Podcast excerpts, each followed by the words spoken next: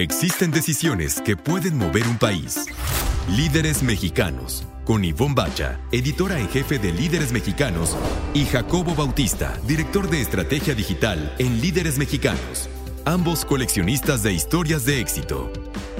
Compartimos historias de los hombres y mujeres que con sus decisiones le dan rumbo a este país. 88.9 Noticias. Información que sirve. Hola, ¿qué tal? Muy buenas noches. ¿Cómo están todos? Esto es Líderes Mexicanos Radio y yo soy Ivonne Bacha. Yo soy Jacobo Bautista. Bienvenidos a la tercera emisión de nuestro programa de radio que ya tenemos un montón de historia y es la primera vez que nos aventuramos de este tamaño en radio aquí en Asir. Sí, tenemos 30 años ya de estar haciendo lo que estamos haciendo, que es, es juntar y contar entrevistas de, de, de, historias de éxito y compartirlas con todos ustedes. Así que aquí en este espacio, lo único, lo único que van a escuchar van a ser muy buenas noticias e historias apasionantísimas de gente muy apasionada por su trabajo. Nunca hemos entrevistado a alguien que no esté apasionado con lo que hace, ¿no? Igual que nosotros. Sí, nunca hemos, eh, jamás en la vida nos hemos topado con un líder que diga, ¿sabes qué? Odio lo que hago. Sí, eso, eso no sucede en el mundo de la gente exitosa. Incluso cuando a la gente le va mal, que vamos a escuchar también muchas historias de dificultad, de que se levantan, es precisamente esa parte donde se levantan y tienen éxito, porque luego las historias lilianes de cuando la gente solo tiene éxitos, éxitos, éxitos, uh, pues en primera son rarísimas y en segunda no son tan divertidas. No, y son poco creíbles, ¿no? La verdad es que yo muchas veces he contado eh, la historia de, José Ignacio Ábalos y sus, y sus tazas, que tiene muchísimas, más de 50 tazas en su, en, su oficina, y cada una de esas tazas tiene un logotipo. Y muchos de esos logotipos son de empresas que ya no existen. Así que algún día platicando con él, le decía yo, bueno, y todo eso, pues todo eso fueron fracasos, pero de los fracasos es de lo que más se aprende, ¿no? Entonces, pues probablemente de todos los inicios de, negocios, pues muchos fracasaron, pero eso es lo que te hace más fuerte y eso es lo que de las cosas que hemos aprendido a lo largo de estos 30 años de estar haciendo eh, entrevistas con personas que han tenido éxito. El fundador de Starbucks Café, del el café de la Sirenita, tenía la entrada, no sé si tenga todavía la entrada, una pila enorme de revistas así enorme, parecía como una instalación. Bueno, de hecho era una instalación porque estaba trabajada y la gente le preguntaba, oye, ¿y eso de quién es? Esa es como una obra de arte. Y él decía, no, a mí se me ocurrió un gran negocio y de que ya que teníamos las cafeterías, podíamos hacer una revista y la gente iba a leerlas en las cafeterías y total, un exitazo. Y no.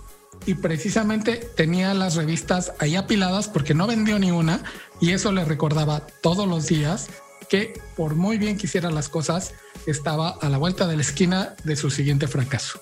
Fíjate, eso no se nos había ocurrido, Jacobo. Nosotros que hacemos la revista deberíamos de hacer un café ahora, dedicarnos a vender café para que lean nuestras revistas. Y leemos el café ahí a la gente y les contamos que van a tener mucha éxito. Pues sí, y por lo pronto les recomendamos a ustedes que nos están oyendo aquí en Líderes Mexicanos Radio en el 88.9 Noticias, que nos busquen, que nos busquen ahora la que está circulando, la edición que está circulando actualmente es eh, la de los 300 líderes más influyentes de la historia, Jacobo, y es la revista más grande de la historia de nuestra revista, de estos 30 años. 432 páginas producimos y, bueno, produjimos, porque ya lo hicimos, ya está, ya está ahí circulando. Se los recomendamos muchísimo, porque además fue un esfuerzo titánico, pues lo hicimos a la mitad de la pandemia. Es eh, eh, en una de las crisis más grandes de la historia del mundo, cada uno en su casa, desde casa, hicimos esto, eh, la produjimos con sus jaloneos y ya sabes, y sus gritos y, y como que medio nos peleábamos y eso, pero ahí está circulando ya 432 páginas, se las recomendamos muchísimo. Si quieren el ejemplar impreso en papel y tinta, si son de los que todavía les gusta la era, el papel y tinta, métanse a amazon.mx y busquen líderes mexicanos 358, es la 358 Ahí la encuentran, ahí la piden y en menos de 48 horas va a llegar a su casa o a donde la pidan. Si ya están en la oficina, la pueden pedir ahí. Nosotros se las mandamos. Bueno, Amazon se las manda, nosotros se las damos a Amazon y ellos las distribuyen en todo el mundo. Así que si quieren presumir del liderazgo que hay en México con algún familiar, amigo que tengan en el extranjero, también se la pueden regalar. Bueno, pues ya que estamos hablando de esta edición de los 300 líderes más influyentes, también me gustaría platicarles que los 300, hace, esta es la 20, la, la, vigésima vez que publicamos esta lista. Nació en 2001, al cumplir la revista 10 años, decidieron sacar la primera lista de los 300. Muchas veces nos preguntan, ¿por qué 300? ¿no? ¿Y por, qué, no 350? Ajá, 200 pues, o 4, que sería una revista mucho más chiquita. No, hombre, pues, pues, sería bastante más sencillo hacerla, ¿no? Pero fueron de 300. Y además, fíjate que yo he oído muchas veces esta historia y coincido perfectamente con, eh, con, la opinión de Raúl Ferráez, que es nuestro, eh, nuestro presidente ejecutivo. En el momento en que uno decide, eh, que toma decisiones editoriales, sabes que estás tomando una decisión totalmente arbitraria, ¿no? ¿Por qué 300? Pues porque sí, porque tenía que haber un número y porque así se hace, ¿no? La, lista está eh, diseñada, está hecha está acomodada por estricto orden alfabético a partir de la primera letra del apellido paterno de cada uno de los 300 integrantes de esta, que en realidad son 320 integrantes, porque tenemos una sección de 20 eh, líderes internacionales, es decir, no son mexicanos, pero sí trabajan e influyen en nuestro país si del 1 al 300 son eso, líderes mexicanos, porque la lista se llama los líderes más influyentes de México, pero en realidad son los mexicanos más influyentes del país. Y luego hay 20 que son extranjeros que han venido a sumar, a liderar diferentes cosas. Yo recuerdo que desde 2001 hasta su muerte, Gabriel García Márquez, por ejemplo, que era pues casi, casi compatriota porque decidió que México era su patria. Él estuvo en la lista porque además un personaje más grande que la vida, muy influyente hasta el día que murió. Y bueno, en estos 20, esta pequeña lista de 20 son extranjeros que están en México por diferentes circunstancias y son igual de influyentes que cualquiera de los otros. Y como dices, pues no podemos decir este es más influyente que el otro, entonces los ordenamos alfabéticamente. No es un ranking, eso también es muy importante decirlo.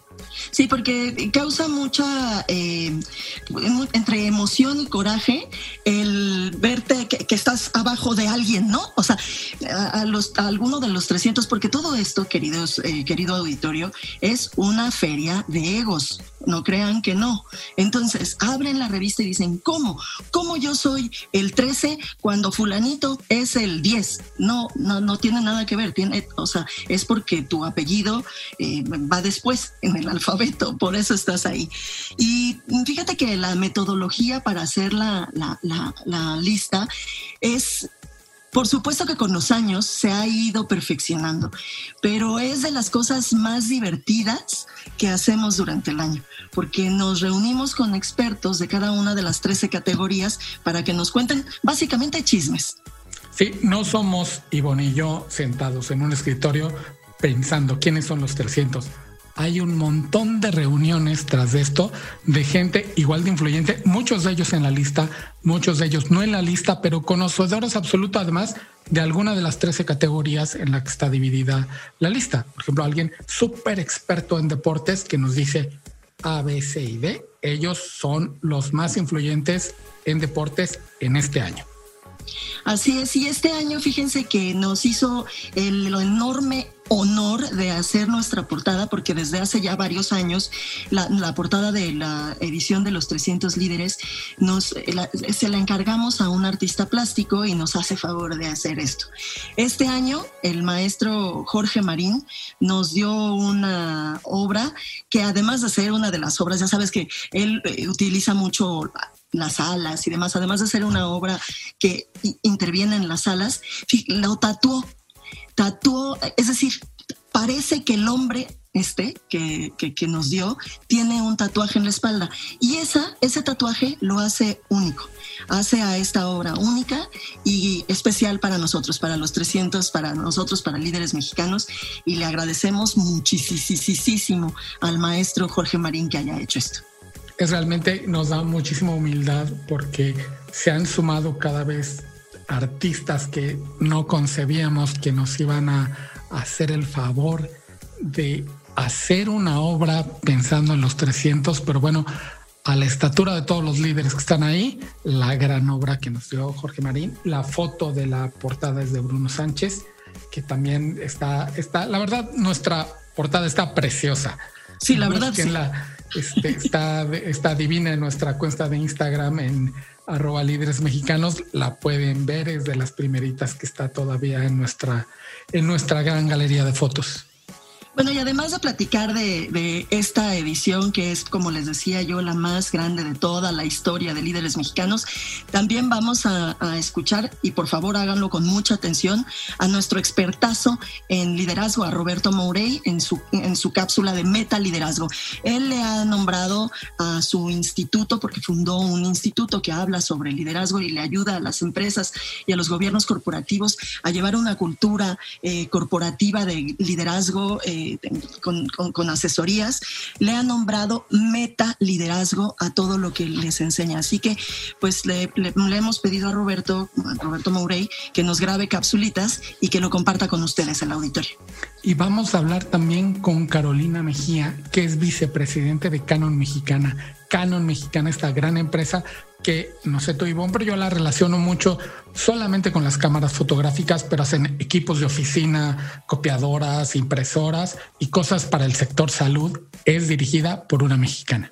Sí, de hecho, ahora no ha dejado de trabajar. Caro ha estado al pie del cañón todo el tiempo, justamente por esto, porque Canon se dedica a, uno de los sectores más importantes, que es el de la salud, y pues ella como, como líder, como al frente de, de todo Canon mexicana, pues no puede ah, yo te, yo te veo desde mi casa mientras tú estás ahí, eh, pues eh, exponiéndote, ¿no? Así que, claro, además de, ser una, una mujer muy cercana a líderes mexicanos, fíjate que hicimos un clic así súper padre y tenemos una muy bonita relación, así que seguramente les va a gustar muchísimo la entrevista que vamos a tener con Carolina Mejía. Caro, por cierto, es de las que lidera con el ejemplo. Dice, síganme, no le dice a su equipo, vayan. Y hablando de oficinas, a las que no ha faltado Carolina, les vamos a hablar cuáles han sido para nosotras, a nosotros, las oficinas más bonitas de México. Las oficinas más bonitas que hemos visitado, que hemos visitado, les juro, muchísimas en estos 18 años que tenemos Ivonne y yo en la revista. Y también vamos a hablar finalmente de unos vinos que nos gustan mucho a Jacobo y a mí. Y también vamos a hablar de dónde se hacen esos vinos. son albariños y que disfrutamos muchísimo. Así que de todo eso vamos a hablar aquí en Líderes Mexicanos Radio. Ahora nuestro tercer programa, pero por lo pronto vamos a ir a un corte, mi querido Jacobo. Mándanos a un corte. Vamos a un corte. Estamos en Líderes Mexicanos Radio, aquí en 88.9 Noticia, la estación del tráfico y clima cada 15 minutos. Líderes Mexicanos, un espacio para compartir y coleccionar historias de éxito. 88.9 Noticias, información que sirve. Estamos de regreso en Líderes Mexicanos Radio, aquí en el 88.9 Información que sirve. Oye, Jacobo, dime por favor ¿Cuál es la oficina más bonita o la que más te ha impresionado que hayas conocido? La oficina más que más me ha impresionado, además desde que te acercas a la oficina, seguramente es una que tú compartes conmigo porque también fuiste a visitar Manuel Medina Mora cuando estaba al frente del grupo financiero Banamex. Sí, hará que como 15 años de eso. Manuel, Manuel Medina Mora eh, murió hace, me parece, un par de años, si no, si no me equivoco. Murió de una enfermedad eh, muy compleja, ¿no? Que, progresiva. De hecho, escribió un texto, Manuel, eh, que lo publicó el Reforma y hablaba sobre eh, todas las experiencias y todo lo que pudo aprender como empresario. La dejó como un legado y bueno, eh, hablando de su oficina, era una cosa maravillosa de oficina. Era en, Santa Fe. En Santa Fe, las oficinas de lo que ahora es Citibanamex en Santa Fe. Les cuento, desde que uno iba llegando a la oficina, por un pasillo además, muy sobrio, pero muy bonito, y de repente en la pared colgado los alcatraces de Diego Rivera. Sí, es, parte de la colección de, la fundación de, Banamex, pues está colgado ahí en el, en el corporativo, así que es muy impresionante, parece que vas caminando por una galería. Literalmente, y a la entrada, junto a la puerta de la oficina de Manuel, estaba el desfile de primero de mayo en Moscú, también de Diego Rivera, un homenaje al comunismo mundial, al socialismo en la entrada. en la entrada de una de las, eh, de, las oficinas más lujosas, ¿no? Un bastión del capitalismo. Sí. En, en, pleno, además, ¿no? Una multinacional después de... Se me hace que a Diego no le hubiera gustado nada. O quizás sí, porque recuerden que él también pintó cosas para grandes corporativos en Estados Unidos. Uno de ellos que acabó en una bronca fenomenal, que le borraron el mural, pero él no tenía bronca con con pintar si le pagaban pues, por eso. Pues sí. Más dinero para la causa. Para, claro, para, pues para eso trabajo, ¿no? Bueno, eh, eh, aquella oficina era una corner office, es decir, que está en la esquinita. Y esa esquinita tenía vidrios por todos lados, de tal forma que si volteabas para un lado veías el México eh, nuevo, el México moderno, el de los corporativos de Santa, Fe. Y del otro lado sí alcanzabas a ver eh, la Torre Latino, ¿no? El México antiguo, el México tradicional. Era eh, eso solo era la colocación, ¿no? Todo lo que se veía externo, pero hacia el interior era una preciosidad. Tenía como dos alas, ¿no? divididas por un biombo Precioso. que era una artesanía impresionante. Todo lo del fomento cultural Banamex, ahí está. Si las oficinas del centro son increíbles, tanto que las usan como museo. De repente bajan de las oficinas, incluso toman prestadas algunas de Santa Fe y las colocan para que uno las pueda ver ahí en el centro, además de forma gratuita. Imagínense lo que no va a haber en la oficina del jefe. No, sí, impresionante. Y como dato curioso, eh, Jacobo, en aquella época, digo hace como 15 años, tenía un par de fotografías con María Zun, porque andaba de novio con María, con María Asunción Aramburu Zavala una de las empresarias más importantes e influyentes de México. Yo creo que la más importante, ¿no? Me atrevería yo a decir que puede ser la más importante. Y, tenía ahí unas fotos con ella, muy guapos, muy arregladitos los dos. Oye, pero tú no tiene mucho que regresaste a la oficina loca de contenta porque habías conocido una que rivalizaba con esta de Sí, qué barbaridad. Mira, la de Sordo Madaleno, la, de, la del arquitecto Sordo Madaleno, es una joya de oficina, porque además combina, combina todo, porque sí en efecto también hay, hay obras de arte, probablemente no la cantidad, ni, ni, de Diego Rivera, por supuesto, pero eh, eh, la, la construcción el diseño que él, le ha dado a todo esto, tiene un, un momento en, un lugar en la oficina que no tiene doble altura, Jacobo, tiene triple altura, cuádruple altura y todo aquello son vidrios. Está en el mismo edificio que donde está General Motors actualmente. Que también son oficinas muy bonitas, muy funcionales. Sí, porque además todo ese eh, edificio lo construyó Sordo Madaleno. Es, eh, son unas, eh, de verdad, unas muy bonitas em, oficinas que además se usan. Ahora, lo fantástico que tiene el asunto de las oficinas de un arquitecto es que los arquitectos diseñan con algo en su cabeza. Y yo he escuchado a muchísimos que dicen, pues yo diseño y hago y planeo y demás para que la gente venga, ponga sus cosas y lo eche a perder ahí él, supongo, todo lo que pone tiene la misma intención que la estructura. Entonces... Otra de las, de, las oficinas que me impresionaron ahorita que te estaba yo oyendo, pero no por bonitas, es cuando, cuando fui a entrevistar recientemente, no hace mucho, pues, a la embajadora de Estados Unidos. En, a la ex embajadora Roberta Jacobson. Sí, fui a entrevistar a Roberta Jacobson una mujer extraordinaria, ¿eh? A mí fue una experiencia muy bonita haberla conocido, eh, porque totalmente eh, inmiscuida en, el tema de género, eh, haciendo un gran esfuerzo por hablar español Eh, la entrevista la hicimos en español, ella así lo pidió, pero las oficinas ahí en la embajada, feas, ¿eh? Sí. Feas. Ay, qué triste. Sí, la verdad. Bueno, la embajada es un edificio viejo. ¿Tú esperabas que dijera yo que iba a ser? no, pues no. Te sorprendieron por feas. Por feas, porque cuando. Eh, luego así fue que entendí por qué Tony Garza nos había recibido en la residencia y no en la embajada. Y Roberta Jacobson cuando se fue, no sabes cómo me dolió, porque sentía yo que era una gran, gran embajadora. Yo dije, es irreemplazable, va a venir alguien que va a estar gris y demás. ¿Y qué tal que llega Christopher Landó?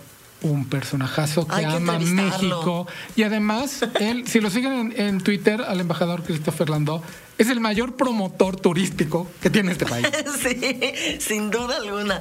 Lo debería. Si no lo siguen, síganlo, porque además él contesta los. Sí, contesta el Él personalmente, y se nota que es él. Si tiene algún problema con la visa o simplemente le quieren comentar algo, él, él lo contesta este, en su celular. Sí, el otro día leíamos tú y yo un tuit en el que le decían que era muy guapo.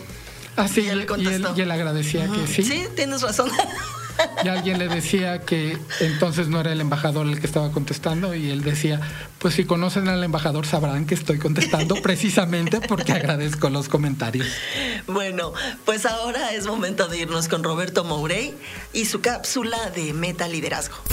Metaliderazgo. Muy buenas noches, soy Roberto Murey, presidente y fundador del Instituto Metaliderazgo y en mi intervención de esta noche en Líderes Mexicanos Radio, quiero empezar a compartirte algunas de las competencias vitales para lograr una recuperación acelerada en esta nueva realidad.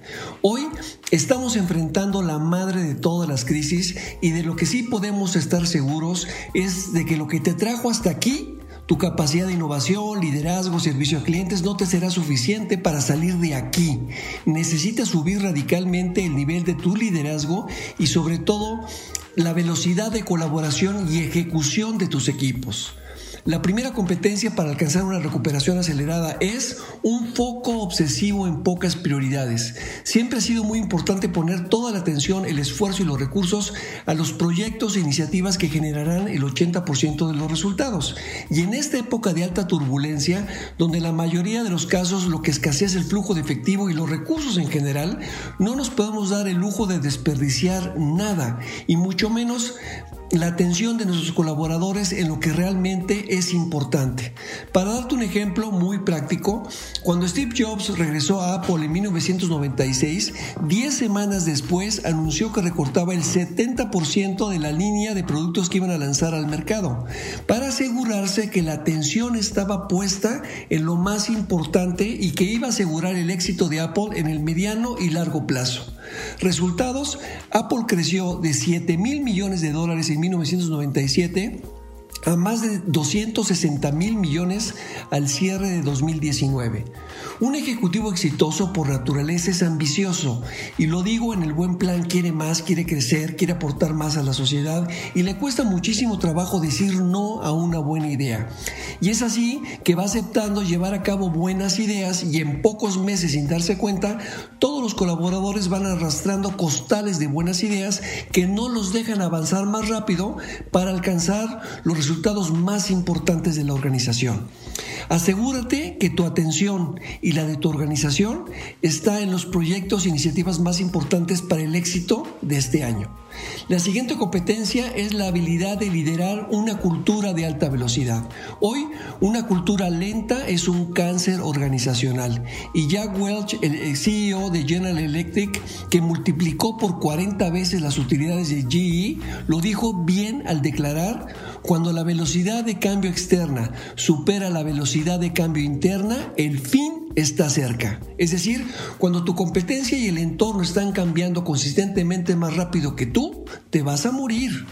Hoy se requiere entender más rápido el contexto actual, tomar decisiones más rápido, con menos información y más incertidumbre. Las decisiones se tienen que comunicar casi en tiempo real para acelerar la ejecución. Asegúrate que todos en tu organización conocen los tres resultados más importantes, cuál es tu ventaja competitiva, el por qué tus clientes no te van a comprar a ti y no a la competencia y que todos saben cómo contribuyen todos los días en forma personal y directa a lograr cada uno de esos objetivos y fortalecer tu posicionamiento en el mercado, tu superioridad en el mercado. Hasta la próxima y cuídate mucho. Líderes mexicanos con Ivonne Bacha y Jacobo Bautista. Compartimos y coleccionamos historias de éxito de hombres y mujeres que con sus decisiones le dan rumbo al país. 88.9 Noticias. Información que sirve. Estamos aquí de regreso en Líderes Mexicanos Radio. Yo soy Ivonne Bacha. Yo soy Jacobo Bautista. Y tenemos en la línea telefónica a Carolina Mejía. Carolina es, además de una muy buena amiga, que es de esas personas que conoces en la vida, Jacobo, y de repente dices, clic, ¿Por qué hice tanto clic? No sé cómo, cómo, por qué hicimos tanto clic, Caro y yo, pero desde que nos conocimos en una entrevista que le hice a partir de, de las mujeres, era una entrevista de género, nos hicimos súper cuatas. Ella es vicepresidente de Canon Mexicano. Te agradezco muchísimo, Caro, que nos estés dando estos minutos. Ivonne, muchísimas gracias a ti por este tiempo, Jacobo, muchísimas gracias. Y sí, efectivamente, yo creo que la vida va cruzando caminos con seres especiales que aportan a tu vida. Y eso yo siento que pasó el día que te conocí, Ivonne. Fue una suerte porque hicimos clic y hemos hecho otras cosas juntas. Entonces estoy muy agradecida por esta oportunidad de platicar contigo el día de hoy. Eh, muchísimas gracias. Y sí, francamente ese clic me llevó a pensar que Caro tenía que ser una de las primeras mujeres en estar en este espacio, Jacobo. Es una mujer eh, que, que además tiene una trayectoria impresionante es la primera mujer en estar al frente de Canon mexicana y no ha sido sencillo, ¿verdad, Caro? No, no ha sido sencillo, especialmente porque yo inicié mi trayectoria hace más de 30 años en esta compañía a la cual amo profundamente. Es una compañía global de origen japonés. Y las características culturales de una organización como esta hace que el crecimiento de las mujeres sea un poco más difícil que en otro tipo de culturas organizacionales. Entonces estamos hablando de 1990, que fue cuando ingresé y, me tocó eh, lidiar con todos estos retos y estas dificultades que afortunadamente a lo largo de los años se han ido eliminando, pero sí, no fue un camino fácil, tienes razón. Claro, te habla Jacobo Bautista. Estamos en Líderes Mexicanos Radio platicando con Carolina Mejía, vicepresidente de Canon Mexicana. ¿Qué encontraste ahorita que, y eso me encanta que digas que estás enamorado de, la empresa, ¿qué encontraste en la filosofía, en los quehaceres, en, en el ser de la empresa que hicieron clic contigo? ¿Qué hacen clic contigo todos los días? Mira, efectivamente, eh, trabajar en una compañía global es entender la cultura que le dio origen a la empresa. Yo no conocía nada de la cultura japonesa, pero muy pronto entendí los valores de la honestidad, de la ética, del trabajo arduo, de la confiabilidad que eran totalmente afines a mis propios principios. Esto no es un tema de cultura, sino es un tema de humanidad. Y eh, me sentí sumamente identificada con una organización que realmente le diera un papel preponderante a la ética y al valor de la palabra.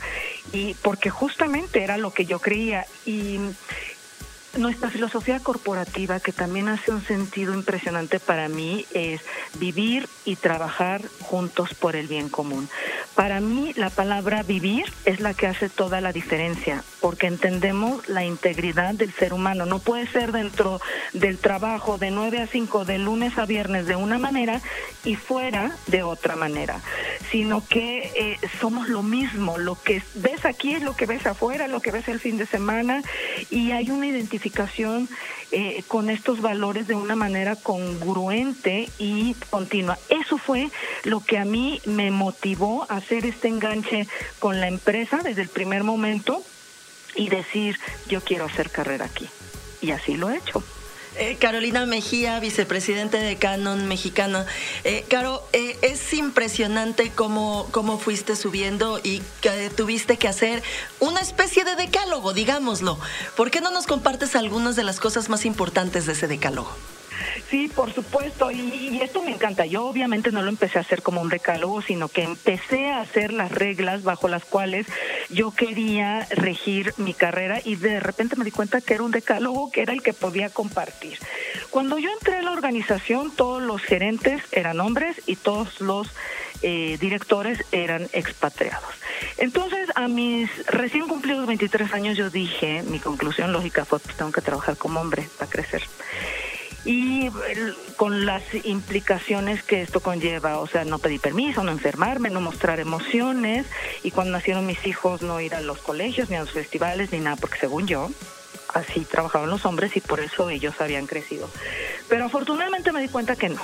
Entonces ahí esa es la primera regla. Trabaja como mujer con todas las cualidades, con toda la riqueza que puedes aportar. Y efectivamente, como mujeres tenemos diferentes facetas en la vida, no solamente como hijas, como hermanas, como esposas o como madres, sino también como profesionales. Y podemos hacer lo mejor que podamos para cumplir con cada una de esas etapas sin buscar la perfección, porque eso también lo aprendí. No hay que buscar la perfección porque no se puede. Hay que balancear lo más posible, hay que vivir sin culpas y aprovechar todas esas cualidades de empatía, pasión, compasión que tenemos las mujeres y además entender que podemos hacerlo todo. Entonces, esa es mi primera regla, trabajar como mujer. La segunda regla es la congruencia. Yo hace rato ya a Jacobo le mencionaba, o sea, estos valores de decir, hacer siempre las mismas cosas. Y esto va creando una marca personal trasciende espacios, fronteras y es muy importante que la gente vaya conociendo lo que eres siempre. O sea, tú puedes ver una carta mía de hace 20 años y es muy parecida a una de hoy porque mis ideas, mis creencias y mis valores son exactamente los mismos. La tercera es ser fiel a ti misma. A veces por las prisas, por la carga de trabajo, uno quisiera irse por la línea corta o eh, lo fácil, pero no. Es la idea tuya de ti misma lo que hace que siempre te mantengas sobre, sobre la línea. La cuarta, como empleada de una empresa global, entendí la alta responsabilidad de representar a mi país. No era Canon mexicana, es México. ¿Cómo trabajamos los mexicanos? ¿eh? Y entonces esta responsabilidad de grupo que ves que eh, cuando tu desempeño es lo que califica a un país, entonces se asume esta responsabilidad y hay que dar lo mejor de nosotros mismos, fortaleciendo los estereotipos que hay sobre la cultura mexicana y eh, desmitificando aquellos que son falsos, porque tenemos que entender esta responsabilidad y al mismo tiempo compartirla con todo el grupo para hacer un buen eh, papel como mexicanos. El quinto decálogo, cuando yo, em, eh, perdón, el quinto regla, digamos, de mi decálogo fue cuando yo empecé a crecer. Y fui no la primera gerente mexicana, porque hubo otras gerentes antes que yo, pero sí fui la primera directora, la primera directora senior, la primera vicepresidente y única, eh, no solamente mujer, sino mexicana. Entonces entendí que yo estaba representando a todas las mujeres que venían detrás de mí. Entonces, eh, esta búsqueda constante de un desempeño correcto que dignificara el trabajo de los que venían detrás de mí. Eh, también romper los estereotipos. Yo creo que muchas de nosotras fuimos criadas con algunos estereotipos de género y, a fuerza de repetición no los creemos. Entonces, eh, cuando llegas a una posición de liderazgo, realmente hay una responsabilidad enorme por romper con esos estereotipos eh, que son negativos hacia el género. Y también cuando llegas a esta posición de liderazgo, bien importante, no olvidar a las niñas y a las mujeres que vienen detrás de ti, porque yo tengo, soy de provincia, pero tuve la inmensa eh, fortuna de tener una serie de oportunidades que me llegaron a trabajar en una compañía global, pero no todas en este país tienen estas Claro, aprovechando que estamos en el tema ahorita de, género, de mujer, me gustaría preguntarte eh, y, comentar contigo la importancia que tiene eh, el liderazgo femenino en este momento de, de emergencia sanitaria. Yo sé que tú has estado yendo a la oficina porque me lo contaste y además me contaste la razón. Me gustaría que lo compartieras con el auditorio. Sí, muchísimas gracias, Ivonne. Efectivamente, mira, yo creo que en este momento de crisis debemos entender que todos estamos viviendo miedo, incertidumbre. Entonces la responsabilidad del líder es transmitir esta calma, transmitir una organización y una preparación que permita a todo el grupo saber que estamos haciendo algo para salir adelante y sobrellevar. Yo no he dejado de venir a la oficina por dos circunstancias. La primera, porque la empresa no ha dejado de trabajar, porque tenemos eh, comercio electrónico y también somos parte de la cadena productiva de industria esencial en este país, como telecomunicaciones, em, hospitales, eh, sistema financiero. Y entonces hay gente de nosotros que está en el campo. Eh, considero que un líder nunca puede pedir a su grupo que haga cosas que no es capaz de hacer.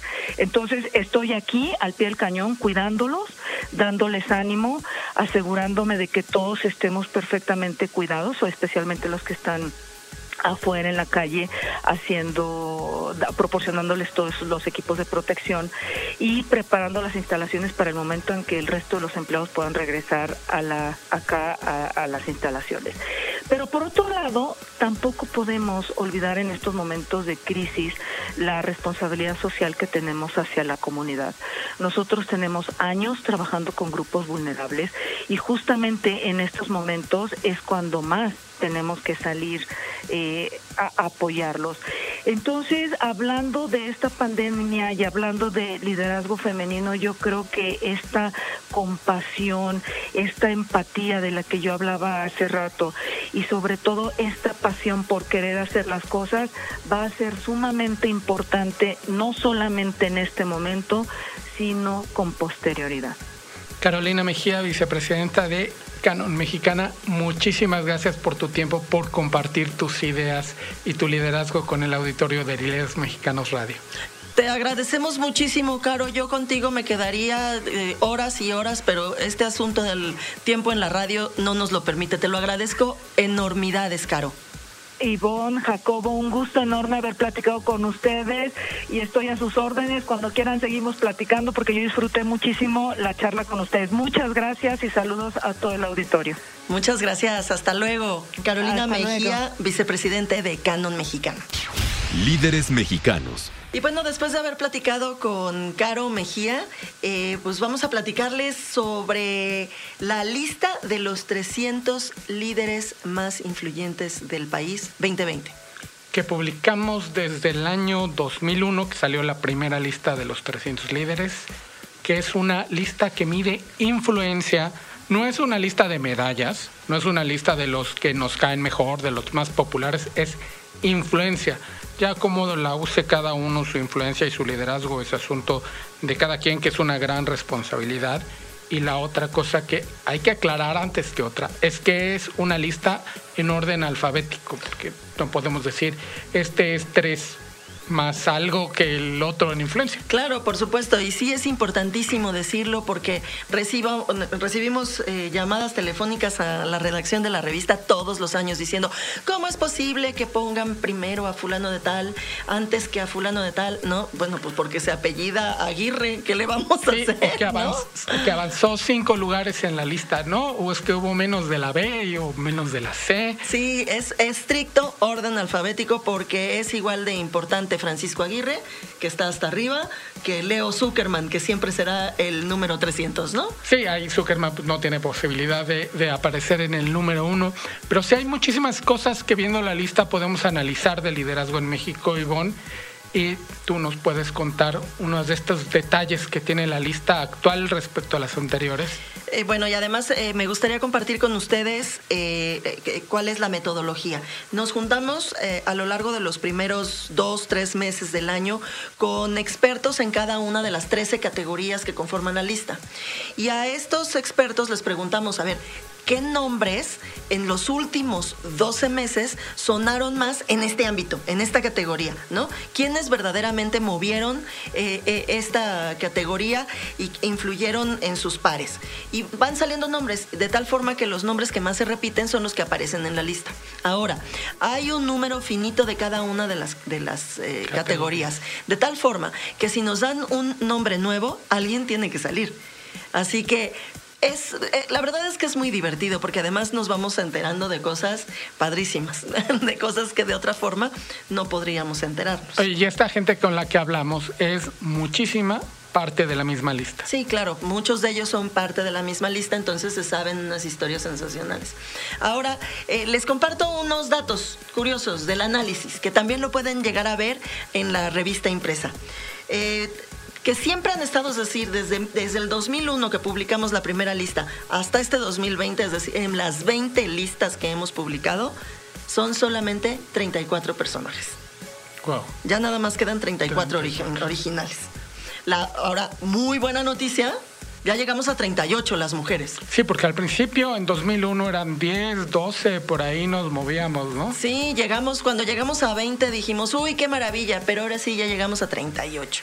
Muy probablemente Jacobo tenga que ver con el gabinete, de, eh, el gabinete de, esta administración que tiene muchísimas, que tiene muchísimas mujeres. Y una muy mala noticia es que este año tenemos tres muertos. Se murió Manuel Felgueres, se murió Francisco Toledo y se murió Jaime Ruiz Sacristán. Y pues así pues se van dando de baja de la lista. La lista la pueden encontrar en la versión impresa en amazon.com la pueden encontrar también en nuestra página de internet. Ahí están todos los nombres. La pueden encontrar, eh, pues ya, ahí, en esos dos lugares. www.lideresmexicanos.com, diagonal los 300.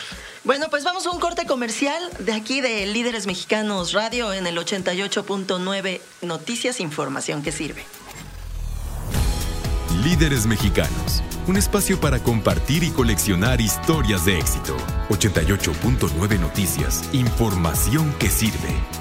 Estamos de regreso aquí en Líderes Mexicanos Radio en el 88.9 Noticias, información que sirve y soy Ivonne Bacha.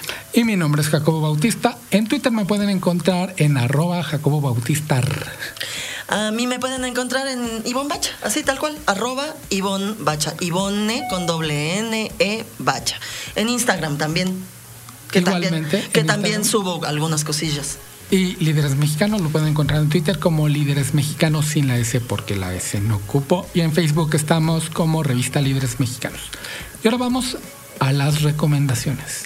Sí, vamos, cuéntanos lo de las catas. Yo, yo, yo solo he estado en una, es, pero muy buena. estuve en una cata de, de champán, eh, Luis, Louis Ruederer. Eso no es el problema, es pronunciarlo, no beberlo. Con, con René Rentería, que anteriormente les contábamos de los 25 líderes del vino, René es uno de los grandes expertos de vino en México y spokesperson de Louis Ruederer. Oye, y este, y además es muy divertido. Es un tipo muy divertido, lo hace muy bien. Yo no había estado en ninguna cata con él. Lo hace muy bien. Y esta edición de esta, de esta cata que tuve a través de Zoom, por cierto, que eso es lo que les decíamos al inicio del programa, eh, fue una edición de Louis Ruederer. Eh, eh, es una edición especial porque es em, lo, lo, hicieron junto con el diseñador Philip Stark. Wow. Sí, Estas ediciones uno las aplaude mucho porque generalmente en Champaña tienen 300, 400 mil años haciendo lo mismo y nunca cambian y nunca sacan algo nuevo. Entonces cuando se asocian con alguien para sacar una edición especial más divertida o algo así, pues se les aplaude y es un pretexto más para abrir una botella de champán. De champán, si tienen la oportunidad, si la ven por ahí, Len Philip Stark, vale la pena, ¿eh? está muy rica. Eh, eh, siempre tengan una botella de champán ¿no? en, el, en el refri porque pues uno nunca sabe cuándo tiene uno que festejar, ¿no? Pues yo he estado en un par de catas de ron Brugal, por cierto. Estuve en un par de, catas de whisky también, donde abrimos una botella para probarla y después de abrirla nos dijeron que en subasta esa se podía vender por no sé cuántos miles. Y entonces, pues bueno, la trampa era hacer que la abriéramos, pero muy, muy, muy buenas experiencias. Pero yo creo que de las más enriquecedoras que he tenido fue no en sí una cata, sino me colé a una capacitación con sommeliers que la dio Andrés Amor, que es como el embajador de Rías Baixas en México es el person, el que da las capacitaciones de esta gran región española que tú conoces muy bien. Sí, es, eh, fíjate que mi, mi hermano está casado con una gallega, así que cada vez que íbamos, íbamos, cuando esto no, se podía hacer, cada vez que íbamos a España, pues íbamos a Galicia. Y uno de los lugares más bonitos son las Rías Baixas, sin duda alguna. Es un, una entrada de mar eh, en, los ríos, en las rías. Cuenta la leyenda, les voy a contar, es muy bonito porque son cinco, cinco rías. Cuenta la leyenda que ya había terminado eh, Dios de hacer aquella, aquella lugar, aquel bonito lugar, y le dijeron, oye, se te olvidó eh, el agua. ¿no? Y entonces dijo, ah, pero lo, lo, solucionamos. Y entonces metió la mano en el mar y jaló, y entonces esas son las cinco rías los dedos de Dios. Y en la noche entra el, mar y en la mañana se retira. De las zonas vinícolas del mundo, en Rías Baixas es donde más llueve. Generalmente la lluvia es algo a lo que de repente le temen los vinicultores, ya sea en Ensenada, ya sea en Burdeos. Aquí les llueve, pero les llueve en serio. Lo que pasa es que cuando hace mucho calor, hace muchísimo calor y entonces seca todo eso que les cayó y eso estresa a la uva y la uva cuando se estresa que no sabe si tiene agua, si tiene calor o qué tiene que hacer, guarda todo, todo, todo el azúcar que se puede y ese azúcar se convierte en alcohol y todo eso se convierte en ricos sabores.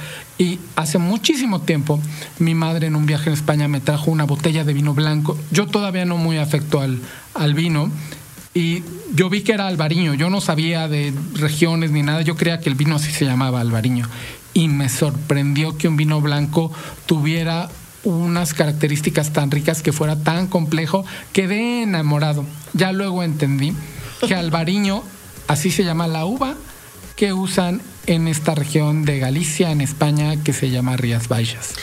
Y está también muy cerca, está, está entre Galicia y Asturias esa, esa región, así que también hay albariños asturianos. Y hay otro vino blanco parecido que al albariño que se llama Godello, ese llega muy poco a México. Sí, llega todo muy muy poquito Godelo a México. El asunto es que en Rías Baixas era producción muy artesanal, muy de familias que se juntaban. Y luego las parcelas ahí son chiquititas, chiquititas, porque pues eran grandes latifundios, pero entonces los padres decían, pues tengo cinco hijos, pues voy a dividir la parcela en cinco y que se lo queden los hijos. Y luego esos hijos tuvieron cuatro hijos y dividieron la parcela en Eso cuatro. Hacen mucho los gallegos. Entonces son micro, micro, micro parcelas. Entonces las bodegas lo que hacen es, pues tienen que tratar con 50, con 100, con 150 este, viticultores para que les den la fruta. Y todo es de, de mano de confianza y demás, porque pues, es como familias que se conocen entre todos. Y hace como 10 años decidieron, oigan, cuando prueba nuestro vino está fascinado. Nosotros no lo exportamos, no lo tomamos casi todo aquí. Vamos a ver si se puede vender. Entonces entró la denominación de origen y les dijo, estas son las reglas. Todo el mundo dijo, va, pues todos tenemos la uva. Igual le echamos un poquito de acá, un poquito de allá. A algunas les meten incluso barrica, un vino blanco, que es raro. Y trabajando en la calidad hacen unas cosas impresionantes. Oye, y en la capacitación con Andrés Amor le entendiste algo porque para o sea, es capacitación, no cata, debe de ser más complicado. En, en la capacitación habla mucho de fermentaciones malolácticas y cosas muy, muy técnicas del proceso a la hora cuando se prensa, si se prensa en frío, y luego también uh, hay, hay mucha cosa técnica a la hora de cultivar, que las diferentes maneras de tratar a la uva y de ponerlas, porque las ponen en, en las viñas de Galicia, están elevadas. La gente alza los brazos para agarrar la uva, porque hay arriba las viñas las crecen como árboles y luego les ponen unos, unas rejas para que ahí se atore como enredaderas las uvas. Entonces tienes que levantar los brazos y de ahí. Ha de ser cansadísimo. Es cansadísimo. A él ya le tocó, por cierto, también le tocó a René Rentería ir a, este, a cosechar uva ahí y a, y a Sandra Fernández, que nos acompañó la vez pasada. Todas estas cosas son muy técnicas. Yo lo que quería era probar el vino.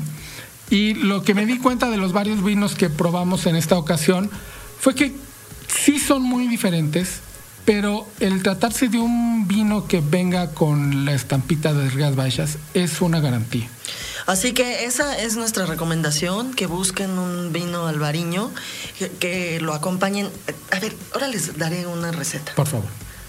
a ver, unos allá en, en, Rías Baixas lo, hay, lo que hay muy bueno para comer, evidentemente, son los mariscos.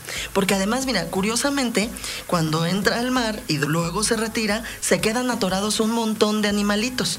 Y entonces la gente no ahí no es que vaya a pescar, es que va recogiendo lo que se quedó atorado en, en, la arena. Hay un tipo de botellas que para añejarlas, ya embotellado el vino, lo meten al mar entonces le pegan cualquier cantidad de cositas a la botella y así te la, venden carísima, pero la botella es una preciosidad porque viene ahí con vida marina. Con vida marina, con percebes. Pero bueno, pueden comprarse unos muy buenos eh, camarones y acompañarlos con un pesto. A ver, ahí les va la receta del pesto. Compran albahaca, 100 gramos de albahaca fresca, por supuesto.